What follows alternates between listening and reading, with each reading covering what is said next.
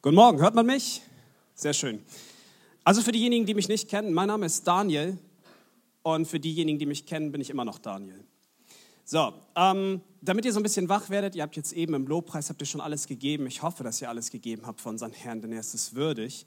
Aber wir haben eben noch mal gerade überlegt, was man gut machen könnte. Eigentlich wäre es schön, wenn man hier noch so eine Tafel stehen hätte. Und kennt ihr dieses Gefühl, was wenn jemand so ganz lange Fingernägel hat und einmal so an der Tafel so da längst so geht?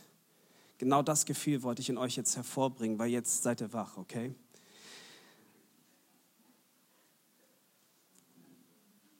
Jesus war außergewöhnlich. Jesus heilte Menschen. Er trieb Dämonen aus. Er tat viele Wunder. Er lehrte seine Jünger.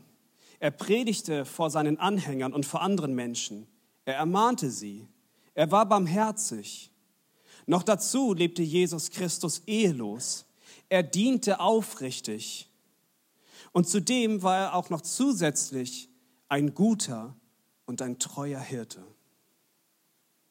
Jesus war außergewöhnlich in jeglicher Form. Ich glaube, das können viele von euch bestätigen. Jesus hatte wirklich viele Gaben. Aber nicht zu vergessen ist eigentlich das Wichtigste. Jesus hatte viele Gaben, aber vor allen Dingen war Jesus eins. Jesus ist Gottes Sohn. Und es ist, glaube ich, für mich ist es kaum auszumalen gewesen, wie es für die Jünger damals gewesen sein musste, als sie eine intensive Zeit mit Jesus erlebt hatten, als sie drei Jahre mit ihm zusammen ja eine intensive Zeit hatten, mit ihm so vieles gelernt hatten, so viel mit ihm durchgemacht hatten. Und dann verlässt dieser einzigartige Gottessohn die Erde.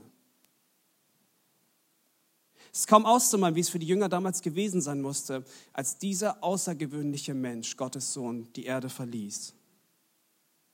Und dann vor allen Dingen, als Jesus die Jünger mit einem riesigen Missionsauftrag hinterließ. Von nun an sollten die Jünger rausgehen. Von nun an sollten sie zu Jüngern machen. Sie sollen gleichzeitig die neuen Jünger zu, auf den Namen des Vaters, des Sohnes und des Heiligen Geistes taufen. Und sie sollten ihnen alles lehren, was Jesus ihnen befohlen hatte. Aber alles ohne ihn.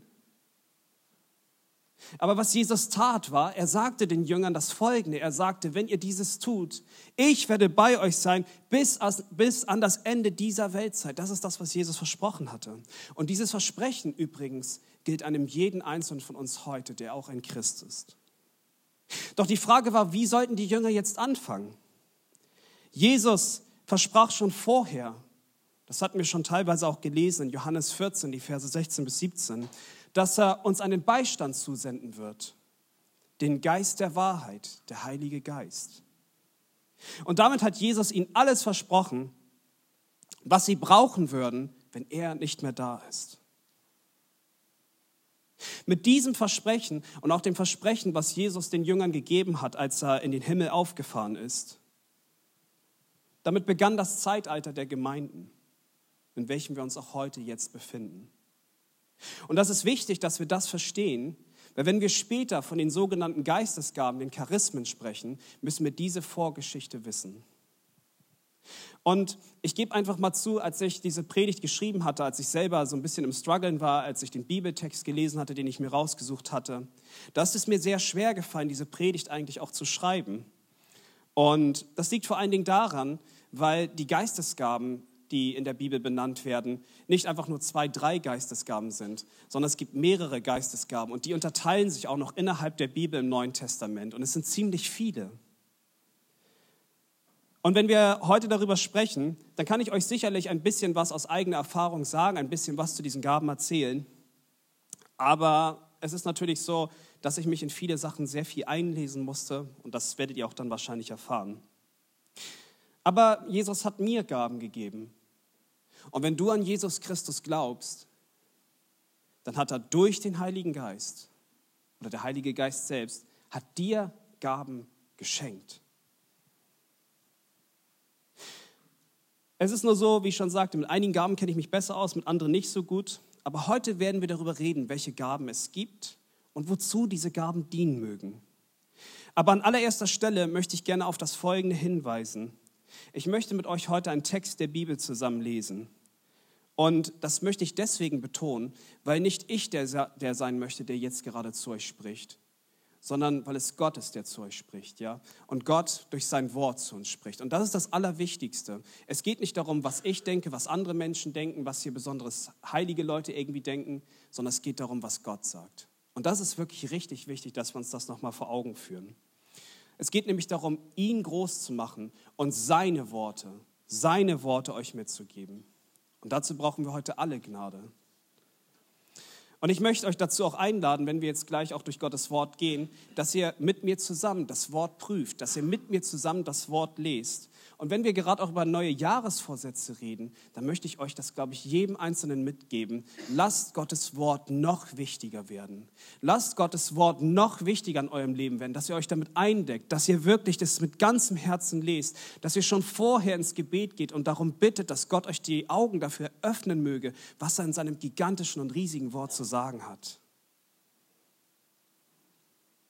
Und vor allen Dingen, ich werde heute zwar einen Predigtext haben, aber es werden mehrere Stellen kommen. Und ich würde euch heute gerne dazu einladen, dass ihr immer wieder auch in der Bibel selber noch mit aufschlagt und dass ihr prüft. Denn wenn wir gerade über so ein Thema wie Geistesgaben reden, dann möchte ich doch gerne darum bitten, dass es nicht darum geht, was wir als Menschen darüber denken, sondern was die Geistesgaben, in welcher Form die Bibel darüber spricht, was Gottes Wort darüber sagt.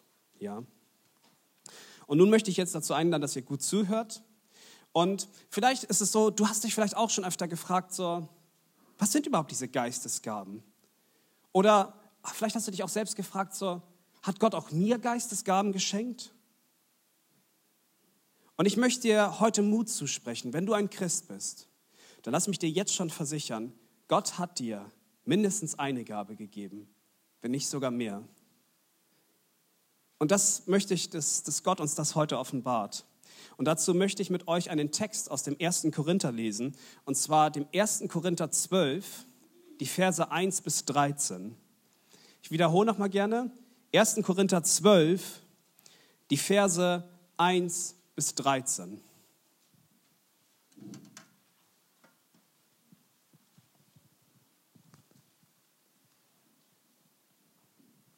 Ich lese mal vor. Über die Geisteswirkungen aber, ihr Brüder, will ich euch nicht in Unwissenheit lassen.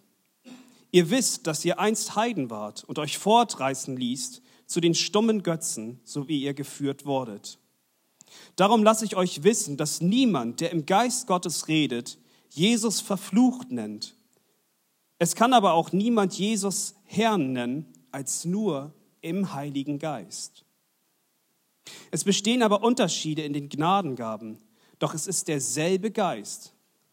Auch gibt es unterschiedliche Dienste, doch es ist derselbe Herr. Und auch die Kraftwirkungen sind unterschiedlich, doch es ist derselbe Gott, der alles in allen wirkt. Jedem wird aber das offensichtliche Wirken des Geistes zum allgemeinen Nutzen verliehen. Dem einen nämlich wird durch den Geist ein Wort der Weisheit gegeben, einem anderen aber ein Wort der Erkenntnis, gemäß demselben Geist einem anderen Glauben in denselben Geist, einem anderen Gnadengaben der Heilungen in demselben Geist, einem anderen Wirkungen von Wunderkräften, einem anderen Weissagung, einem anderen Geister zu unterscheiden, einem anderen verschiedene Arten von Sprachen, einem anderen die Auslegung der Sprachen. Dies alles aber wirkt ein und derselbe Geist, der jedem persönlich zuteilt, wie er will. Und dann noch 12 und 13. Denn gleich wie der Leib einer ist und doch viele Glieder hat, alle Glieder des einen Leibes aber, obwohl es viele sind, als Leib eins sind, so auch der Christus. Denn wir, denn wir sind ja alle durch einen Geist in einen Leib hineingetauft worden, ob wir Juden sind oder Griechen, Knechte oder Freie, und wir sind alle getränkt worden zu einem Geist. Amen.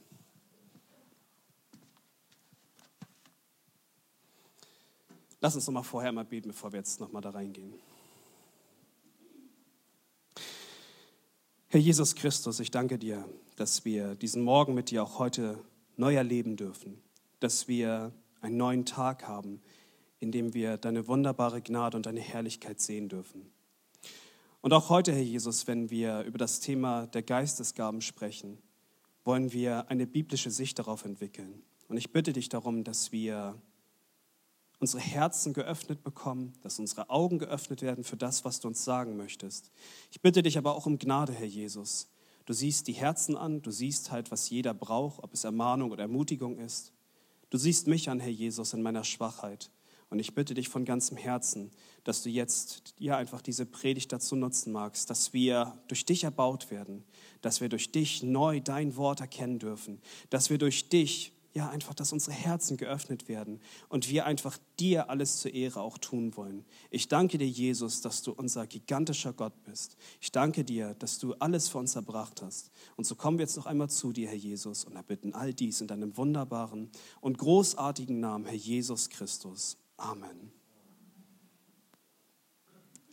Ich habe die Predigt in drei Teile geteilt und habe gesagt, die Verse 1 bis 3 ist der Teil der Heilige Geist befähigt. Von den Versen 4 bis 11 geht es darum, der Heilige Geist beschenkt. Und dann im dritten Teil, die Verse 12 bis 13, der Heilige Geist tauft uns zu einem Leib. Was das bedeutet, gehen wir später durch. Zum ersten Punkt, der Heilige Geist befähigt. Die Verse 1 bis 3. Ähm, Paulus fängt damit so an, dass er sagt, ich will euch nicht im Unwissenden lassen. Und ich erinnere mich noch sehr gut, dass Andi auf der Frühjahrsfreizeit vor einem Jahr war das ja oder letztes Jahr war das? Nee, dieses Jahr ist es ja noch gewesen. Ja, dieses Jahr. Da erinnere ich mich noch gut, dass Andi sagte, dass 80 Prozent der Christen gar nichts über die Geistesgaben wissen. Das ist ganz schön erschreckend eigentlich. Und ich glaube, wenn Paulus uns sagt, ich will euch nicht dort im Unwissenden lassen, gilt das uns genauso heute, dass wir manchmal das Gefühl haben, wir wissen eigentlich gar nichts über die Geistesgaben. Gut, man muss hier sagen, die Korinther sind ein bisschen anders gewesen. Paulus nennt ja nur die Geistesgaben. Ich gehe davon aus, den Korinthern war schon sehr gut klar, was diese Geistesgaben sind. Aber sie haben sie für die falschen Zwecke häufig missbraucht. Und das ist ein Problem gewesen.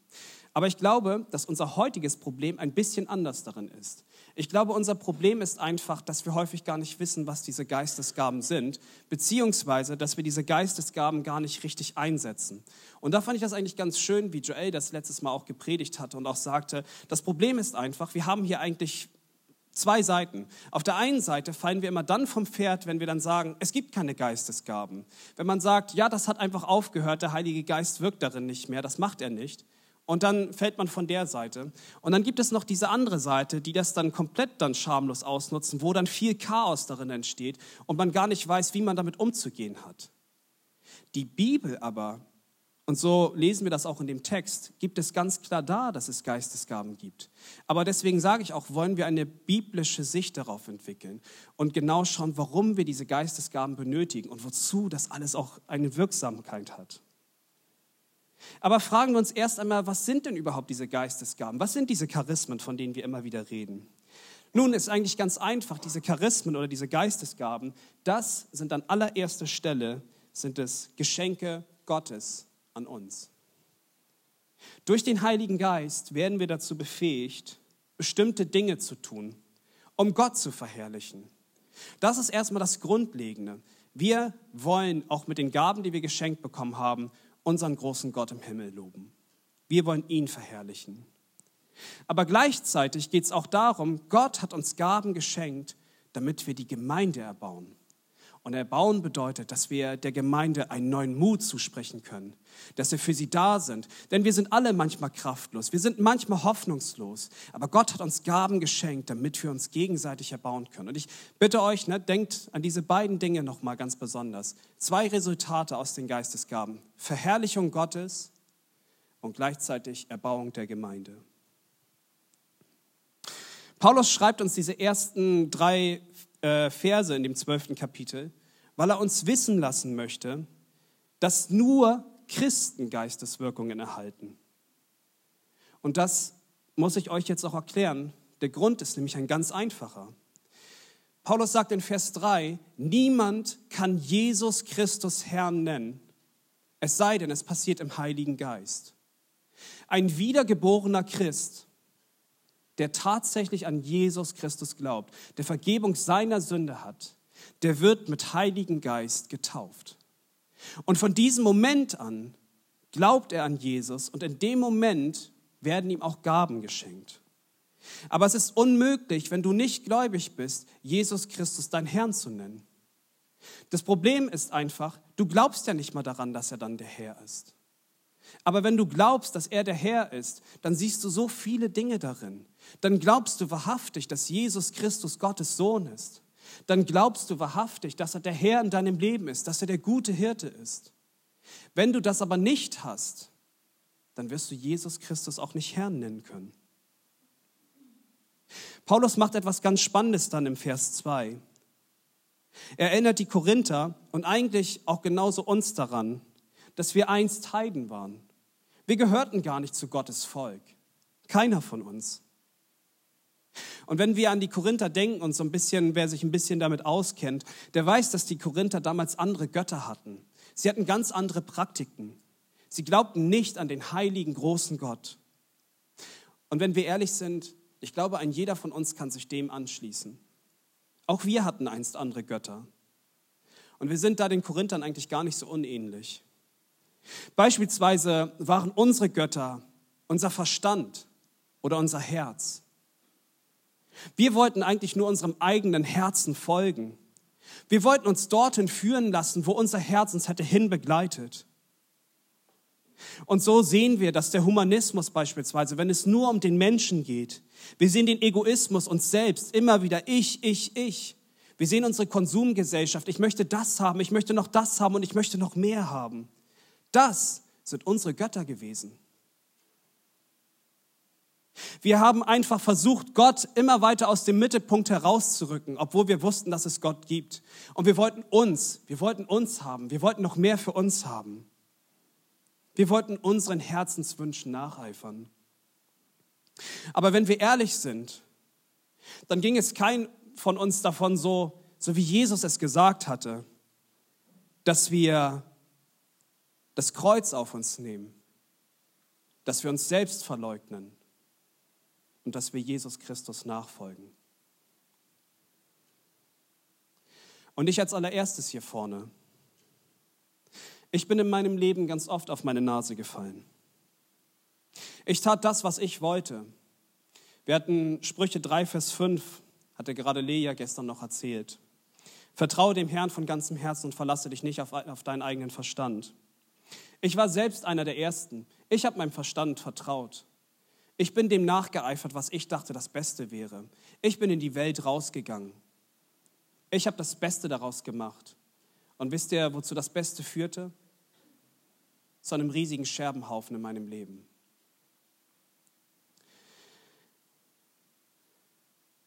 Das Wichtige aber ist, da endet die Geschichte nicht. Gnade kam auch in mein Leben, so wie es auch in dein Leben gekommen ist. Und plötzlich bin nicht mehr ich das gewesen, der mich extrem wichtig fand. Klar, meine alte Natur streitet immer noch gegen mich. Aber plötzlich ist er mir wichtig geworden. Jesus ist mir wichtig geworden. Er zog mich hinweg von all den stummen Götzen, die ich in meinem Leben hatte. Er zog mich hinweg von mir selbst und zeigte mir, dass es noch etwas Größeres gibt dass es unseren Herrn Jesus Christus gibt. Und Jesus errettete mich in all seiner Gnade.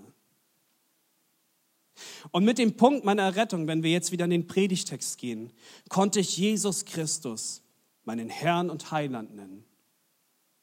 Ab diesem Punkt wurde Jesus Christus, der wahrhaftige Sohn Gottes, mein Herr. Und wisst ihr, wie diese Errettung stattgefunden hat? Leon hat es gestern erst gepredigt und jetzt ist es wichtig, dass wenn wir über Geistesgaben gleich reden. Jesus lehrt genau Nikodemus genau das Gleiche. Einem Pharisäer, der damals dem Reiche Gottes sehr nah war. In Johannes 3, Vers 5 sagt Jesus zu Nikodemus, Jesus antwortete, Wahrlich, wahrlich, ich sage dir, wenn jemand nicht aus Wasser und Geist geboren wird, so kann er nicht in das Reich Gottes eingehen. Wir sehen also hier, dass wir vom Neuem geboren werden müssen. Und das aus Wasser und aus Geist.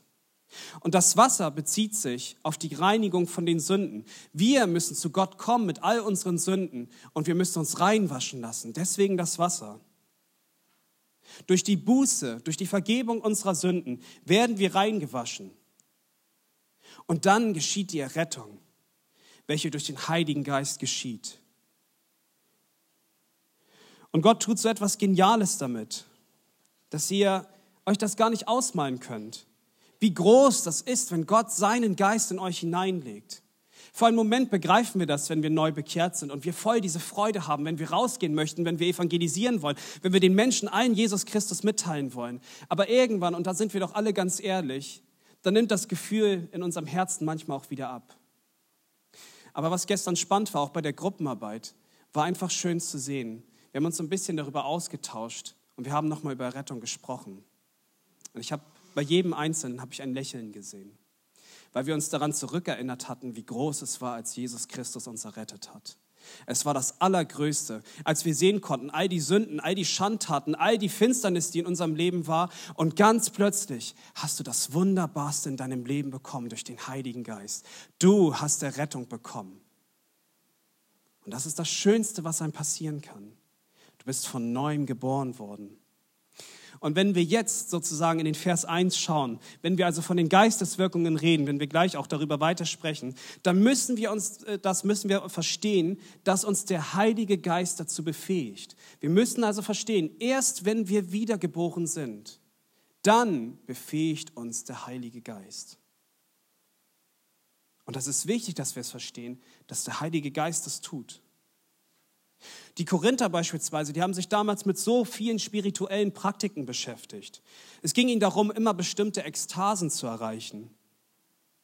Und es ist fast ein bisschen so wie in unserer heutigen Zeit, in welcher wir auch immer versuchen, unseren Geist weiter zu schärfen, indem wir beispielsweise durch Meditation, durch Yoga, autogenem Training oder anderen spirituellen Praktiken immer wieder unseren Geist schärfen wollen.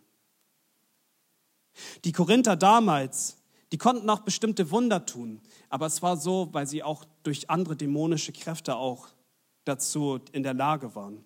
Weil das Problem war einfach, Jesus Christus war nicht ihr Herr. Das ist deswegen, warum in Vers 3 das auch steht, dass einige auch darin verflucht sind, weil sie Jesus Christus nicht Herrn nannten und es aber bestimmte Taten aber trotzdem vollbringen konnten. Doch wir dürfen wissen, bevor wir jetzt reden über die Gnadengaben, dass wir sie durch den Heiligen Geist erhalten. Und diese Gaben sind keine spirituelle Praktik. Nur um das nochmal klarzustellen. Sie sind auch kein Hokuspokus oder so etwas, sondern sie sind Gottes Geschenke an jeden einzelnen Christen von uns, um ihn zu verherrlichen, um seine Gemeinde zu erbauen. Und nur die den Heiligen Geist haben, die können Christus wahrhaftig ihren Herrn nennen. Nur die, die den Heiligen Geist haben, erhalten von Gott die besonderen Charismen, wunderbare Gnadengaben, um unseren Vater im Himmel zu preisen. Und jeder von uns hat Gaben, vertraut mir. Und das wollen wir jetzt weiter auch schauen und später in der Gruppenarbeit, wenn da auch noch Zeit ist, auch auf jeden Fall noch machen. Kommen wir zum zweiten Punkt. Der Heilige Geist beschenkt. Ich hoffe, es ist jetzt uns nun klar geworden. Jetzt sehen wir die Verse 4 bis 11, wo es auch um die Gnadengaben ganz besonders geht dass ein jeder von euch Gaben besitzt. Also alle, die an den Herrn Jesus Christus glauben und Vergebung ihrer Sünden haben, die erhalten den Heiligen Geist. Er befähigt uns somit, Geistesgaben zur Verherrlichung Gottes und zur Erbauung der Gemeinde einzusetzen. Nur, dass wir es nochmal einmal Revue passieren lassen. Und wenn wir jetzt bei diesem Thema sind, da fragen wir uns vielleicht alle, welche Gaben gibt es denn jetzt nun eigentlich? Eventuell fragst du dich aber auch, ähm, ob der Vater im Himmel dir tatsächlich auch Gaben gegeben hat. Vielleicht bist du damit am struggeln und sagst, ich bin jetzt schon länger Christ, aber ich weiß gar nicht, wo meine Gaben liegen. Oder ich weiß auch gar nicht, wie ich in der Gemeinde dienen kann. Aber lass mich dir versichern, Gott hat dir eine Gabe gegeben. Und wir wollen jetzt gleich gucken, ich werde so einige Sachen noch benennen. Leider reicht die Zeit noch nicht wahrscheinlich aus, dass ich sie in aller Fülle euch erklären könnte, außer ihr gebt mir jetzt gerade das Okay, dass wir noch bis heute Abend hier sitzen. Dann mache ich das mit euch. gut. Na gut, ich, ich versuche es kurz auch zu halten, aber ich will euch trotzdem so ein bisschen das erklären. Paulus weist uns darauf hin, dass es Unterschiede in den Gnadengaben gibt. Jedoch wirkt immer derselbe Geist in uns. Es, passt, also es stimmt dann auch, oder das ist ja auch irgendwo dann klar, dass es natürlich auch unterschiedliche Dienste gibt, aber alle diese Dienste gelten zur Verherrlich Verherrlichung Gottes. Und schließlich sehen wir auch nach Vers 6, dass es unterschiedliche Kraftwirkungen gibt. In welcher Form wir beispielsweise die Gemeinden anhand unserer Gaben auch erbauen können.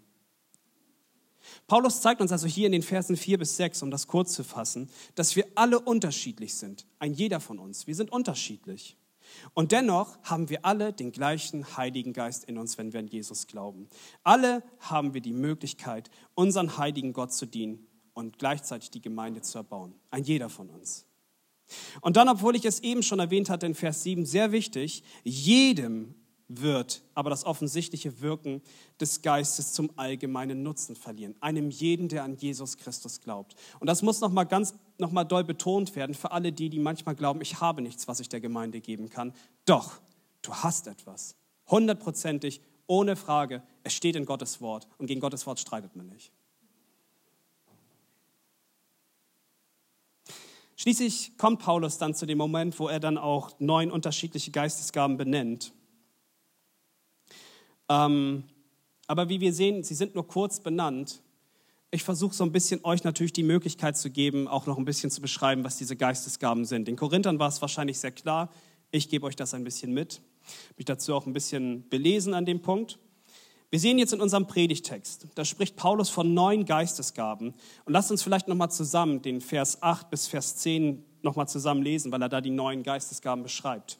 Und dort sagt Paulus, dem einen nämlich wird durch den Geist ein Wort der Weisheit gegeben, einem anderen aber ein Wort der Erkenntnis gemäß demselben Geist, einem anderen Glauben in demselben Geist, einem anderen Gnadengaben der Heilungen in demselben Geist, einem anderen Wirkungen von Wunderkräften, einem anderen Weissagung, einem anderen Geister zu unterscheiden, einem anderen verschiedene Arten von Sprachen, einem anderen die Auslegung der Sprachen. So, wir sehen also neun Stück hier. Wir sehen einmal das Wort der Weisheit, Vers 8. Das Wort der Erkenntnis, auch Vers 8. Die Gnadengabe des Glaubens, Vers 9. Heilungen, Vers 9. Wirkungen von Wunderkräften, Vers 10. Sechs, äh, sechstens Weissagung, Vers 10. Unterscheidung der Geister, Vers 10. Sprachenrede, Vers 10. Und Auslegung der Sprachen, Vers 10. Neun Geistesgaben. Es gibt aber noch mehr, gucken wir später nochmal drauf. Ich möchte sie einmal mit euch chronologisch durchgehen. Und am Anfang möchte ich nochmal betonen, es gibt zwar diese Stelle, wo, wo Paulus nochmal sagt, dass es besonders nach der, nach der Gnadengabe der Weissagung, dass wir uns danach eben halt besonders ausstrecken sollten. Aber es ist ganz wichtig zu sagen, dass innerhalb dieser Geistesgaben keine Wertigkeit besteht. Jeder dieser Gaben ist wichtig. Und wenn ich gleich über die bestimmten Dinge rede, dann dürft ihr nicht denken, dass das jetzt irgendwie besonders wichtig ist, sondern dass alle gleichzeitig zur Erbauung der Gemeinde dienen. Okay? Ähm, genau, als erstes benennt Paulus ein Wort der Weisheit. Was ist das? Menschen, die von Gott diese Gabe geschenkt bekommen haben, die haben manchmal ein sehr weises Wort in ihrem Herzen, was Gott in sie hineingelegt hat. Beispielsweise gehst du zu jemandem und sagst so, ah, ich weiß nicht, wie ich damit umgehen soll. Ich habe da dieses eine Mädchen und ich würde sie ja gerne mal kennenlernen. Was mache ich jetzt halt so? Und du gehst vielleicht zu einem Bruder und äh, der sagt dir dann so, weißt du, vielleicht solltest du erstmal noch mal richtig die Bibel lesen. Ich glaube, du hast einige Sachen da noch nicht so ganz verstanden. So, ne? Ich möchte dir das noch mal mitgeben und das aus der Bibel mitgeben.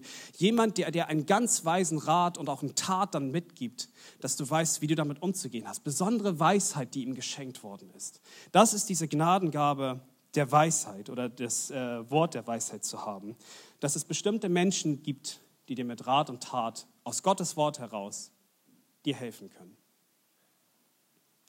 Daraufhin benennt Paulus die Gabe der Erkenntnis. Und Menschen, die diese Gabe von Gott erhalten haben, können meistens größere theologische Zusammenhänge in dem Wort Gottes erkennen. Sie wissen oder erkennen, was Gott uns genau damit sagen möchte. Sie lesen dieses Wort, weil es ihnen wichtig ist. Und Gott schenkt ihnen besondere Erkenntnisse über bestimmte Zusammenhänge. Und so können sie dir auch dann helfen, wenn sie das Wort auslegen beispielsweise, dass sie dir sagen können, Gott wollte nicht das und das damit sagen, was du vielleicht gerade denkst, sondern Gott möchte dir das damit eben halt verdeutlichen. Und es ist dann auch ganz wichtig, dass sie dann sagen, dass es hier auch in dem Kontext zu sehen ist, was Gott hier machen möchte und so weiter. Das sind Menschen, die eine ganz besondere Erkenntnis bekommen haben. Daraufhin sehen wir die besondere Geistesgabe des Glaubens. Und so viel sei vielleicht erstmal gesagt, ein jeder von uns sollte ja nun mal glauben. Ein jeder von uns sollte glauben. Aber es gibt Menschen, die diese Gabe bekommen haben, die eine ganz, besonderes tiefe, eine ganz besonders tiefe Zuversicht auf Gottes Zusagen haben. Sie sind immer wieder im beständigen Gebet dabei und sie haben so einen festen Glauben, auch manchmal den unerschütterlichsten Dingen, die ihnen passieren, glauben diese Menschen mit einem vollen Herzen. Ich weiß nicht, ob sich einige noch daran erinnern, vielleicht an Sanela, die kam mir irgendwie so ein bisschen in den Kopf dabei. Manchmal war das so, wenn sie uns so bestimmte Dinge so erzählt hatte, da waren das schier für mich unmögliche Situationen. Also ich muss mich selber da brandmarken. Ich war da manchmal wirklich ein ungläubiger Thomas an einigen Stellen. Und sie erzählte mir trotzdem, sie glaubt daran und sie betet dafür. Und das war so heftig, weil genau diese Dinge dann passiert sind. Sie war mit so einer festen Zuversicht der Meinung, dass das passiert. Und es kam so. Sie hatte so einen festen Glauben darin. Das war bemerkenswert. Also ich war so ermutigt und erbaut gleichzeitig, ne, wenn wir darüber sprechen, über Erbauung der Gemeinde. Ich war so erbaut darin, das zu hören, wie sie geglaubt hat. Oder wer von euch kennt vielleicht Georg Müller, den weisen Vater aus Bristol? Für mich irgendwie auch eine ganz besondere Person, auch der eben an der Geistesgabe des Glaubens auch da ganz besonders gesegnet war. Georg Müller nahm damals 10.000 Waisenkinder auf in Bristol. Kann sich das vorstellen? 10.000 Waisenkinder. Er ließ davon 80.000 Kinder, das waren nicht nur Waisenkinder, ließ er beschulen. Er verschenkte zwei Millionen Bibeln und gleichzeitig andere Teile der Bibel. Und dieser Mann, der betete, der betet, das könnt ihr euch gar nicht vorstellen. Ihr müsst mal unbedingt diese Biografie von ihm mal, euch mal durchlesen. Und es gibt so ganz besondere Geschichten. Es gab so Geschichten, wo es einfach nichts mehr zu essen gab. In diesem Waisenhaus gab es nichts zu essen und Georg Müller konnte diese armen Kinder nicht versorgen. Aber der betete, der Mann, der hatte keine Hoffnung verloren. Der betete, der wusste ganz genau, Gott, ich bitte dich darum und du wirst es machen. Mit so einer Zuversicht betete er. Und wisst ihr, es gibt diese eine Geschichte, wo das genau der gleiche Fall war. Und dann ist ein Bäcker nachts aufgestanden. Der dachte sich halt so, ich weiß nicht warum, aber ich muss jetzt unbedingt ganz viel backen. Ich weiß nicht warum, ich habe das so auf dem Herzen. Und er kam an dem nächsten Morgen, wo nichts zu essen war in diesem Waisenhaus, kam er dorthin und sagte so, ich habe viel zu viel gebacken, aber ich weiß nicht warum, mir lag das so auf dem Herzen, ihnen jetzt was zu essen zu geben. Und all diese Waisenkinder sind versorgt worden. Und Jörg Müller hat vorher mit Zuversicht gebetet, dass Gott sie versorgen wird. Das ist feste Zuversicht. Das ist die Geistesgabe des Glaubens, mit so einem Glauben voranzugehen.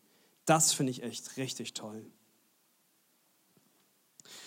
Paulus spricht Heilungen an. Ein schwieriges Thema vielleicht. Aber wir konnten zum Beispiel sehen, dass es in der Bibel damals ganz außergewöhnliche Handlungen gab, wo Menschen geheilt worden sind. Ihr kennt beispielsweise vielleicht das Beispiel, wo selbst Petrus an dem Tor vorbeigeht und jemand in dem Schatten sogar geheilt wird. Ganz besondere Heilungen, ganz sicherlich. Aber ich möchte, glaube ich, betonen, auch wenn wir jetzt vielleicht das nicht gesehen haben, dass jemand von dem Schatten geheilt wird, glaube ich halt, dass Gott nach wie vor auch Menschen befähigt. Und ich glaube nach wie vor, dass Heilungen geschehen. Manchen Menschen liegt es so stark auf dem Herzen, für die Kranken zu beten. Manchen Menschen liegt es so sehr auf dem Herzen, zu den Menschen in die Krankenhäuser zu gehen, ihnen die Hände aufzulegen, für sie zu beten. Und ich sage euch eins, für Gott ist nichts unmöglich. Und ich möchte auch, dass wir das begreifen. Für Gott ist wirklich nichts unmöglich. Und wenn er dazu befähigen möchte, dann tut er das. Und ich glaube auch, wenn wir auch nach Jakobus 5, das machen wir auch nach wie vor, dass wir auch die Ältesten haben, die zum Beispiel die Kranken nach vorne kommen lassen. Dass wir nach wie vor sie mit Öl salben und die Hände auflegen und dass wir für sie beten. Und wir glauben dafür, dass unser Gott Heilung schenkt. Die fünfte Gabe, die Paulus hier benennt, das ist die Gabe der Kraftwirkungen. Und ich muss zugeben, diese Gabe ist tatsächlich ein bisschen schwierig erstmal zu beurteilen. Wir wissen, dass unser Herr Jesus Christus ganz besonders war. Und er hatte tatsächlich diese Gabe auf jeden Fall. Wenn wir allein sehen, besondere Wunder, die Jesus getan hat, wenn er die Speisung der 5000 nimmt, die Speisung der 4000, wenn wir sehen, dass Jesus Christus über dem Wasser gelaufen ist, wenn wir verstehen, als er bei der äh, Hochzeit zu Kanaan, als Jesus Wasser zu Wein gemacht hatte, das waren besondere Wunder, die Jesus gewirkt hat. Kommt vielleicht jetzt seltener bei uns vor. Aber es gibt auch hier immer wieder bestimmte Dinge, die passieren, Darunter zum Beispiel gefasst in einigen theologischen Kommentaren wäre zum Beispiel auch Dämonenaustreibungen. ein besonderes Wunder, was passiert, wo Dämonen ausgetrieben werden. Und ich glaube nach wie vor, dass das Bestand hat und dass Menschen auch daran wirken können. Jesus selbst hat uns verlauten lassen, und ich glaube, viele von euch kennen diese Stelle in Offenbarung 22, 18 und 19. Jesus sagte, wir dürfen an Gottes Wort nichts mehr hinzufügen oder auch nichts mehr hinwegnehmen. Denn wer dieses tut, der sei verflucht. Das ist das, was Jesus uns sagt. Jetzt haben wir hier die Gabe der prophetischen Rede, der Weissagung. Und ich möchte gleich sagen, diese Gabe hat genauso noch Bestand.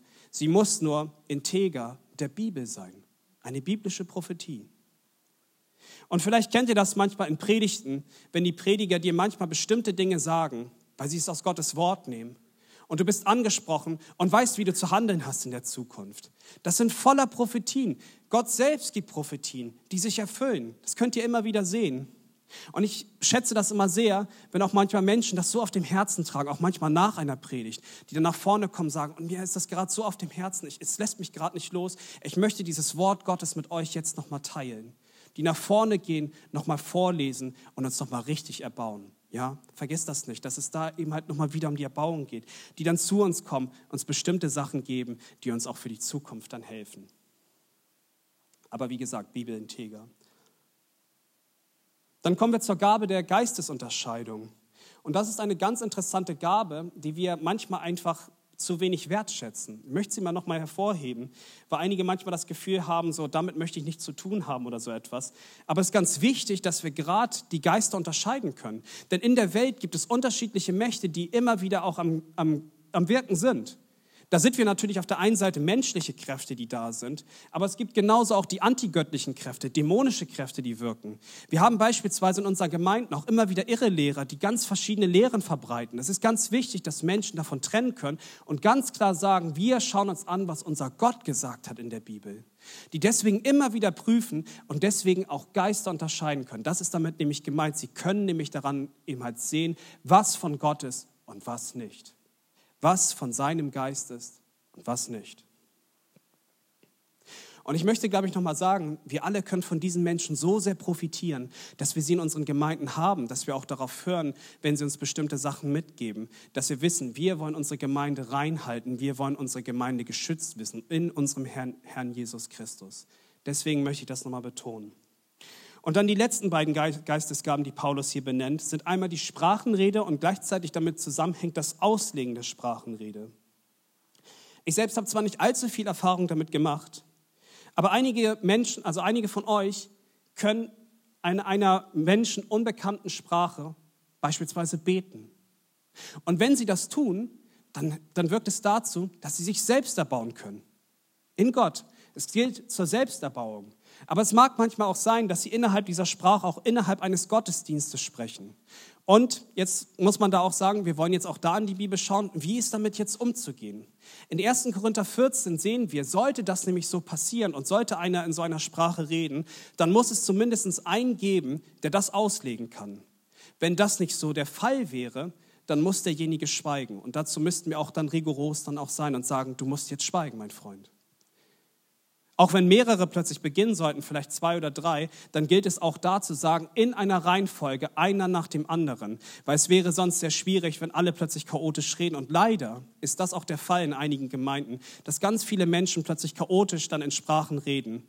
Und man muss sich tatsächlich fragen, wird das tatsächlich biblisch so behandelt?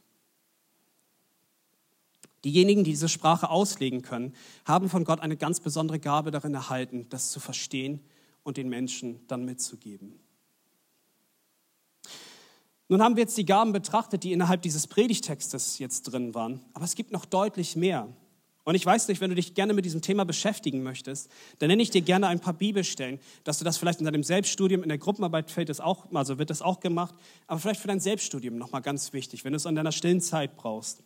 1. Korinther 12 könnt ihr komplett lesen. Eigentlich könnt ihr das durchlesen. 1. Korinther 12, 1. Korinther 13, 1. Korinther 14. Auch wenn in 1. Korinther 13 nicht direkt zwar die Geistesgaben mehr benannt werden, geht es aber ganz aktiv darum, dass wir Liebe brauchen. Und diese Liebe, die in 1. Korinther 13 beschrieben wird, das ist die Liebe, die wir in der Gemeinde zueinander haben sollten. Wir nehmen das ja mal gerne für Hochzeiten und so weiter, aber da geht es darum, dass wir die Liebe innerhalb dieser Gemeinde haben und mit diesen Geistesgaben uns einander dienen. Also das ist wichtig. Im 1. Korinther, also ich wollte euch die Stellen nennen, 1. Korinther 12, 13 und 14, dann in Römer 12 könnt ihr einiges dazu lesen, in Epheser 4 und auch im 1. Petrusbrief, Kapitel 4, könnt ihr ein paar Sachen lesen. Ich glaube, auch in 1. Korinther 7 gibt es das auch noch. Genau. Im 1. Korinther 12, in Vers 28, da sehen wir noch weitere Geistesgaben. Ich lese auch hier nochmal vor. Und Gott hat in der Gemeinde etliche eingesetzt. Erstens als Apostel, zweitens als Propheten, drittens als Lehrer, sodann Wunderkräfte, dann Gnadengaben der Heilungen, der Hilfeleistung, der Leitung, verschiedene Sprachen. Einige von euch sind durch den Heiligen Geist dazu befähigt worden, besondere Verkündiger des Evangeliums zu sein. Und auch wenn wir sagen, dass die Zeit der Apostel so in dem Sinne jetzt nicht mehr ist, gibt es mancher Menschen, die diese Gnadengabe besonders auf dem Herzen tragen. Das sind Menschen, die in besonderer Weise das Evangelium verkündigen und vielleicht auch Gemeinden gründen. Das ist so im, im äußersten Falle so. Es gibt aber auch einige von euch, die besonders befähigt worden sind, Lehrer zu sein, die Gottes Wort einfach den Menschen nahebringen können, die diese Sachverhalte sehen und gleichzeitig den Menschen bekannt machen können. Und dann gibt es auch noch die Gnadengabe der Leitung. Sie sind dazu befähigt worden, Gott gewollte Ziele zu setzen und diese mit der Gemeinde zusammen zu erarbeiten bzw. umzusetzen. Das wäre die Geistesgabe der Leitung. In Epheser 4, Vers 11 da sehen wir die Geistesgaben eines Evangelisten und eines Hirten. Und ich glaube, wir alle sind dazu angehalten, wir wissen das aus dem Missionsbefehl, wir alle haben den Auftrag bekommen, rauszugehen in die Welt, um zu missionieren, um zu evangelisieren, den Menschen von Jesus Christus zu erzählen. Und dennoch gibt es einige unter, unter euch, die besondere Füße in dieser Gemeinde sind, die besonders rausgehen, die ganz besonders den Menschen von Jesus zu erzählen. Und das ist wunderbar, dass wir diese Menschen haben, die immer wieder einladen, die einfach nicht loslassen, denen es immer wieder auf dem Herzen brennt, es zu tun. Und ich möchte euch wirklich ermutigen, lasst euch nicht entmutigen, wenn Menschen euch manchmal so begegnen. Es ist was Wunderbares, denn einige von uns, die heute hier sitzen, die sitzen deswegen hier, weil einige nicht nachgegeben haben und evangelisiert haben. Und dann gibt es auch die Geistesgabe des Hirten. Das sind diejenigen, die ihren Schafen beistehen, die für sie da sind, die für sie beten, die verantwortungsvoll sie schützen, die sie umgeben, die sie jedes Mal auch wieder mit Gottes Wort neu ernähren. Das sind Hirten. Das ist die Gabe eines Hirten. Und diese Menschen brauchen wir auch dringend in unserer Gemeinde. In Römer 12, Vers 7, da sehen wir Menschen, die ein aufopferndes, dienendes Herz haben. Und damit verbunden ist die Gnadengabe des Dienens. Es sind Menschen, die sich so sehr für Gottes Gemeinde einsetzen. Sie helfen so aktiv mit. Und ich weiß, dass einige von euch so ein dienendes Herz haben. Und das ist manchmal auch der Grund, weil sie so dienend sind, dass Menschen in der Gemeinde sind. Und ich möchte, glaube ich, gerne betonen, ich habe das gestern auch noch mal gesagt. Manchmal haben Menschen das Gefühl, Dienen ist nicht so wichtig. Hey, das ist so verkehrt. Das ist so verkehrt. Menschen, die sich dafür Zeit nehmen, uns Essen zu bringen, uns Essen zu kochen, Menschen, die die Toiletten für uns putzen, Menschen, die andere Menschen zum Bahnhof fahren oder so etwas. Das sind genau die Dinge, woran manchmal Menschen sagen so, das hat mich überzeugt. Das hat mich überzeugt, dass da Liebe war. Das hat mich überzeugt, dass Christus wahrhaftig der Herr ist. Dieses Dien ist so wichtig. Und glaubt mir, in der Gemeinde brauchen wir dringend solche Menschen. Wir brauchen dringend Diener. Und einige von euch tragen das sehr auf dem Herzen zu dienen. Und ich möchte euch auch da gerne Danke sagen für all das, was ihr immer wieder für uns tut. In Römer 12, Vers 8 sehen wir die Geistesgaben der Ermahnung, des Gebens und der Barmherzigkeit. Christen, die ermahnen können, die werden häufig in der Seelsorge eingesetzt. Menschen, denen es auf dem Herzen liegt, anhand von Gottes Wort uns immer wieder neu vielleicht mal zu ermahnen aber gleichzeitig dann auch wieder zu ermutigen, uns neuen Mut zuzusprechen, ein Trost für uns zu sein, anhand der Bibel uns neue Kraft wiederzugeben. Und was würden wir ohne diese Seelsorger tun? Wir alle haben Probleme. Wir alle brauchen dringend Menschen, die auch mal uns zuhören, die uns einen guten Rat geben. Menschen, die Seelsorgen, Menschen, die uns ermahnen. Einige von euch haben eine so wunderbare Großzügigkeit erhalten. Die Gnade, die Gabe ähm, des Gebens. Und es ist so wichtig, eure materiellen Gaben, die ihr immer wieder in das Reich Gottes mit einbringt, wo ihr sagt, ich brauche es nicht, ich gebe es dem Reiche Gottes. Wir brauchen euch so dringend. Aber nicht nur das Geben von materiellen Gütern. Menschen, denen es so auf dem Herzen liegt, mit voller Hingabe auch so vieles zu tun, die ihr ganzes Leben dafür hingeben, um der Gemeinde zu dienen. Wir brauchen Menschen, die gerne geben. Und wieder andere von euch haben die Geistesgabe der Barmherzigkeit. Ihr seid so einfühlsam und ihr steht den Menschen bei in den Nöten. Hey, und ich, ich ehrlich jetzt, also ich erinnere mich so gerne, ne? ich, ich, ich weiß halt so, wie viele von euch manchmal an meinen Nöten einfach da waren, die einfach mich in den Arm genommen haben, die einfach gesagt haben, Daniel, ich weiß, es ist schwer, lass zusammen beten. Hey, die einfach mit mir gesprochen haben, die einfach zugehört haben, wenn es mir richtig schlecht ging. Sie waren so barmherzig und einfühlsam. Und das hat gut getan. Es war richtig balsam für die Seele, die eine besondere Barmherzigkeit haben. Eine wunderbare Gabe. Zwei Gaben möchte ich mit euch noch hier einmal besprechen. Es gibt auch noch zwei ganz besondere Gaben. Ich muss ein bisschen schmunzeln. Diese eine Gabe, die haben wir als Single-Christen saisonal, also immer mal wieder. Ich habe sie im Moment auch gerade. Ich habe das Gefühl, ich habe die Gabe der Ehelosigkeit. Das stimmt so nicht. Einige von euch, die haben tatsächlich die Gabe der Ehelosigkeit. Aber ihr braucht keine Angst haben vor dieser Gabe. Ist eine wunderbare Gabe. Eine Gabe, dass du wirklich sagen kannst, ich kann wirklich ohne einen Partner leben. Ich brauche ihn nicht, weil ich nämlich Jesus dienen möchte. Ist wunderbar. Und wenn du diese Gabe hast, dann verschränk dich nicht davor. Es kann manchmal sein, dass es so ist. Aber in den meisten Fällen, das möchte ich wirklich betonen, in den meisten Fällen spricht ein frustrierter Christ meistens daraus, wenn er sagt, ich habe die Gabe der Ehelosigkeit, okay? Ich glaube, dass vielen von euch eigentlich die Gabe der Ehe gegeben ist, aber Gott, wir ihn einfach in Geduld immer noch weiterhin bitten müssen, dass es eine Gabe ist, eine Ehe zu führen. Und ich glaube, manchmal stellt man sich das alles so einfach vor, ach, Ehe ist ganz besonders, Ehe, ähm, das geht so einfach ganz schnell, so ich heirate jemanden und dann ist irgendwie die ganze Welt ist mal so, so, so äh, Flower Power und so weiter. Aber so ist es häufig nicht. Deswegen brauchen wir eine Gabe der Ehe, dass wir wissen, dass es darum geht, dass unser Evangelisationsdienst oder dass unser Missionsdienst an allererster Stelle dieser Ehe gilt, aber darin, dass wir gemeinsam als ein Ehepaar Gott dienen. Gabe der Ehe. So.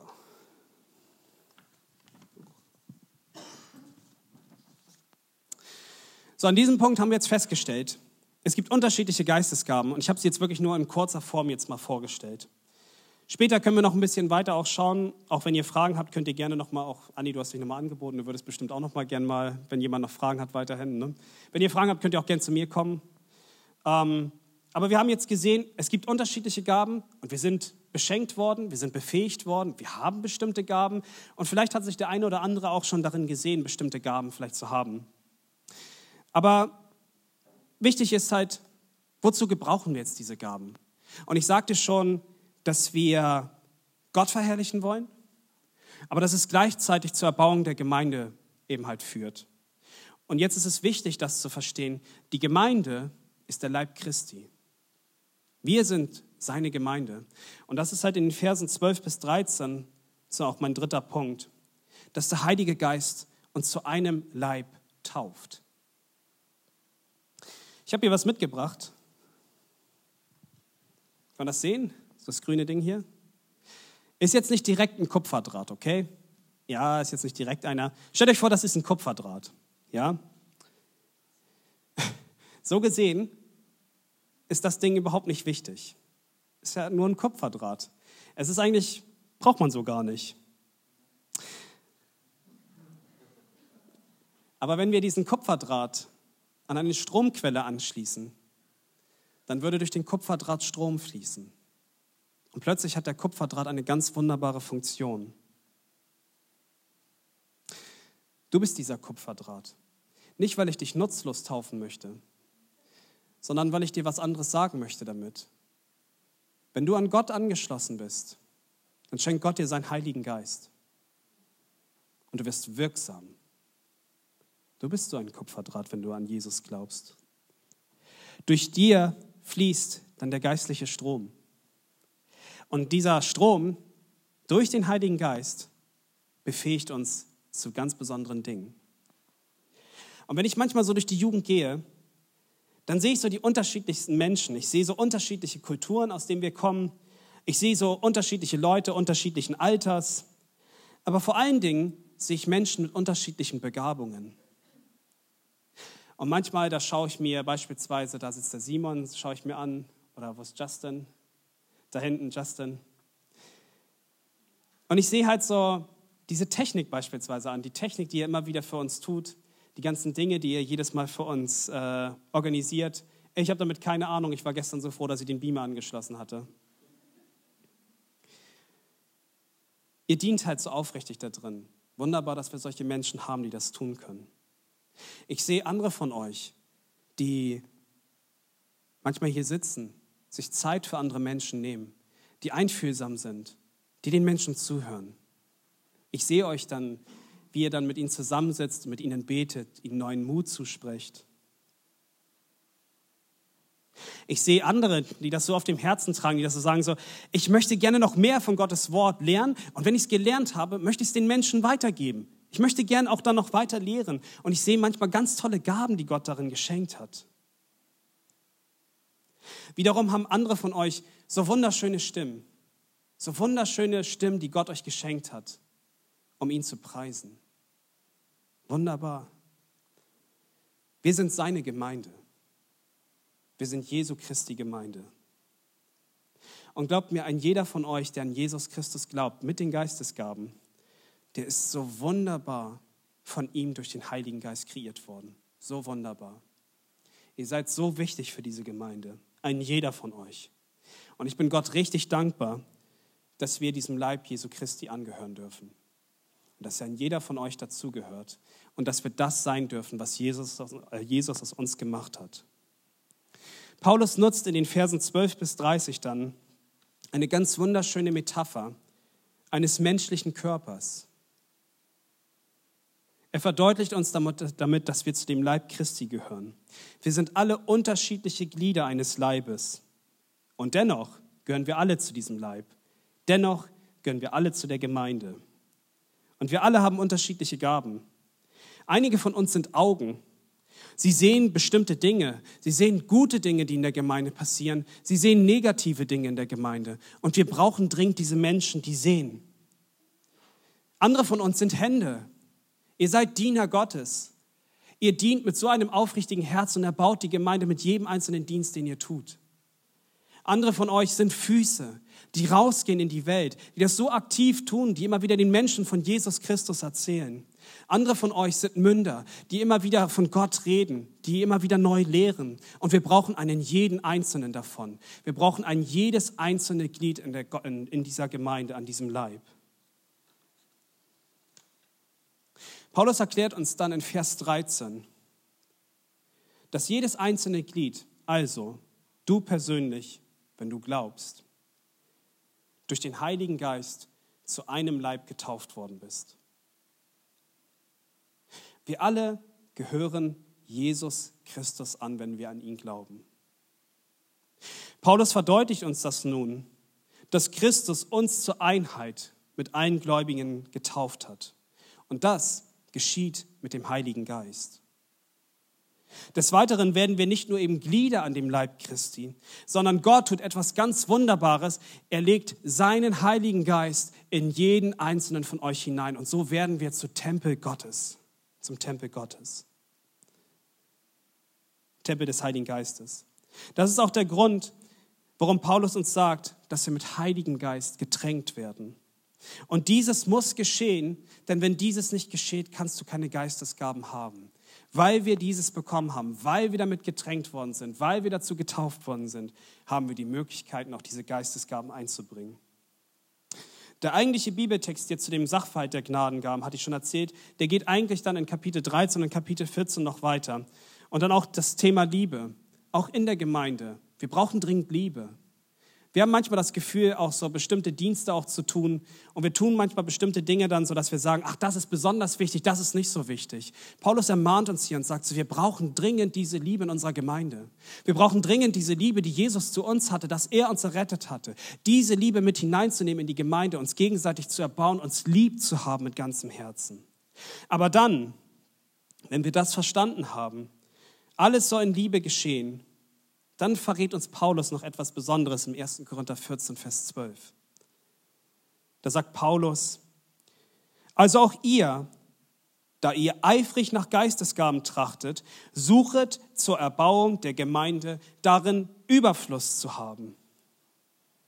Paulus zeigt uns jetzt auf, dass wir uns sogar eifrig nach diesen Geistesgaben uns ausstrecken sollten. Und warum sollte dieses geschehen? Damit die Gemeinde erbaut wird. Und das ist von so zentraler Bedeutung, dass Paulus es den Korinthern immer und immer und immer wieder sagen muss. Es passiert öfter. Die Geistesgaben dienen zur Erbauung der Gemeinde. Und das gilt genauso für uns. Und ich möchte, glaube ich, heute von Herzen sagen, streck dich nach diesen Geistesgaben aus. Streck dich danach aus, weil es zu zwei so wunderbaren Dingen führt. Es führt dazu, dass die Gemeinde erbaut wird und dass unser Herr in der Ewigkeit verherrlicht wird. Und warum möchtest du oder warum fragst du dich, warum muss ich es jetzt tun? Die zwei Gründe habe ich dir zwar genannt. Einfach, ganz einfach, weil es in Gottes Wort steht. Ganz einfach, weil es in Gottes Wort steht. Ich möchte dich deswegen auch gerne fragen, wie oft streckst du dich in deinem Leben nach Geistesgaben aus? Betest du dafür, dass Gott dir Geistesgaben gibt? Damit du seine Gemeinde erbauen kannst? Wenn es nicht so ist, dann möchte ich dich heute einladen, dafür zu beten. In der Gruppenarbeit habt ihr vielleicht später auch noch Zeit, euch ganz besonders damit zu beschäftigen, füreinander zu beten, sich nach den Geistesgaben auszustrecken. Ich möchte dich sogar ein Stück weit herausfordern, diese Gaben, auch wenn du weißt, dass du sie hast, in der Gemeinde sie einzubringen. Paulus betont, es ist zur Erbauung nötig, wir brauchen es. Alle diese Gaben sollen in die Gemeinde einfließen, um uns gegenseitig zu erbauen. Dann sind wir ehrlich, wir Christen brauchen Erbauung. Unser Leben mag vielleicht manchmal nicht einfach sein und auch nicht in der Gemeinde. Manchmal kommen wir in die Gemeinde gebeutelt, voller Trauer. Unser Leben mag uns manchmal auch dorthin führen, dass wir nicht mehr weiter können. Aber gerade deswegen schreibt uns ja Paulus in 1. Korinther 14, Vers 26. Wie ist es nun, ihr Brüder? Wenn ihr zusammenkommt, so hat jeder von euch etwas, einen Psalm, eine Lehre, eine Offenbarung, eine Zungenrede, eine Auslegung. Alles geschehe zur Erbauung. Und wir sollten das Wichtigste daran nicht vergessen. Es geht um unseren Herrn Jesus Christus. Und vielleicht sitzt du heute hier und du sagst, ich kenne diesen Jesus noch gar nicht. Wir haben jetzt viel über den Heiligen Geist geredet. Wir haben viel über die Verherrlichung Gottes auch geredet. Aber du sagst dir, ich kenne diesen Jesus gar nicht. Ich weiß nicht, wer das ist. Vielleicht hörst du auch die ersten Male erst so richtig was davon. Möchte es dir kurz gerne mitgeben. Ein jeder von uns, der hier sitzt, der musste einmal in seinem Leben realisieren, dass er nicht so gut ist, wie er es vielleicht gedacht hatte. Vielleicht sitzt du auch heute hier und denkst dir, ich bin eigentlich gar nicht so schlecht. Ich bin eigentlich ganz gut. Ich bin eigentlich ganz nett. Das Problem ist einfach nur, dass ein jeder von euch und mich eingeschlossen, dass wir gesündigt haben. Das geschieht darin, nur um ein paar Beispiele zu geben. Vielleicht hast du mal in deinem Leben gelogen. Vielleicht hast du bestimmte Dinge begehrt. Vielleicht hast du jemand mit deinen schlechten Gedanken getötet. Es können unterschiedliche Dinge sein. Aber nur eine dieser Sünden hat gereicht, um uns von Gott zu trennen, weil Gott heilig ist und in Gott keine einzige Sünde ist. Aber Gott konnte aufgrund seiner großen Liebe diesen Zustand so nicht belassen. Und er hat etwas Großartiges getan. Er hat seinen Sohn Jesus Christus, der makellos ist. Den hat er hier auf diese Erde gesendet. Und Jesus, der aus dem wunderbaren Himmelreich zu uns herunterkam, der lebte hier und er tat all diese Dinge, die ich am Anfang sagte. Aber das Wichtigste, was er dann tat, Jesus ging an das Kreuz von Golgatha. Warum er das tat? Gott ist eigentlich voller Zorn gewesen über all die Sünde, die wir getan haben. Und es musste in irgendeiner Form, musste es eine Sühne für all diese Sünden und Übertretungen geben. Und das konnte nur etwas Makelloses sein. Und Jesus war der Einzige, der makellos war. Und Gott ließ seinen Sohn an das Kreuz bringen. Und der ganze Zorn Gottes, der ging über Jesus Christus rüber. Alle die Taten, die ich und du begann, begangen haben, all die Sachen, die gegen Gott standen, die hat Jesus Christus an seinem Leib erfahren und den vollen Zorn Gottes dafür auf sich genommen. Jesus Christus starb an diesem Kreuz. Aber jetzt kommt die Hoffnung aus dieser Botschaft. Jesus Christus ist nicht tot geblieben an diesem Kreuz. Jesus Christus ist ins Grab gekommen, aber am dritten Tage ist dieser Jesus Christus aufgestanden, auferstanden. Und dieser Jesus Christus ist eine lebendige Hoffnung geworden, weil er damit gezeigt hat, dass nicht einmal mehr der Tod ihn halten könnte. Und so ist es halt genauso für uns heute. Durch die Sünde hätten wir eigentlich den Tod verdient und müssten für Ewigkeit einfach in die Hölle gehen. Aber Jesus Christus hat für uns das erwirkt, was wir nicht konnten. Er hat jetzt dadurch, dass er den Tod besiegt hat, kann er uns ewiges Leben schenken. Und dazu brauchen wir dringend einen rettenden Glauben. Darin brauchen wir einen Glauben an Jesus Christus, den wahrhaftigen Sohn Gottes, der uns Vergebung unserer Sünden geben kann, der uns heilig machen kann, der uns reinwaschen kann. Und wenn du diesen Jesus nicht kennst, dann möchte ich dir heute sagen, dieser Jesus, der sagt auch heute, das ist nämlich der, der gute Hirte, der sagt, mein Schaf, ich weiß, dass du heute hier sitzt. Und ich habe so eine Liebe zu dir, dass ich an dieses Kreuz gegangen bin. Und dieser Jesus, der ist auch heute hier. Der sitzt hier, der ist hier in all seiner Gegenwart.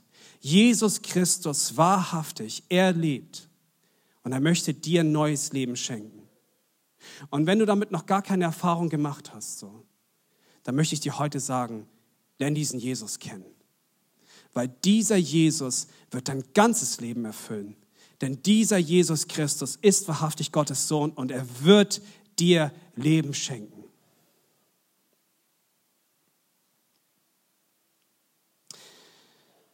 Zum Schluss, und ich möchte jetzt auch noch mal zu den Gnadengaben zurückkommen.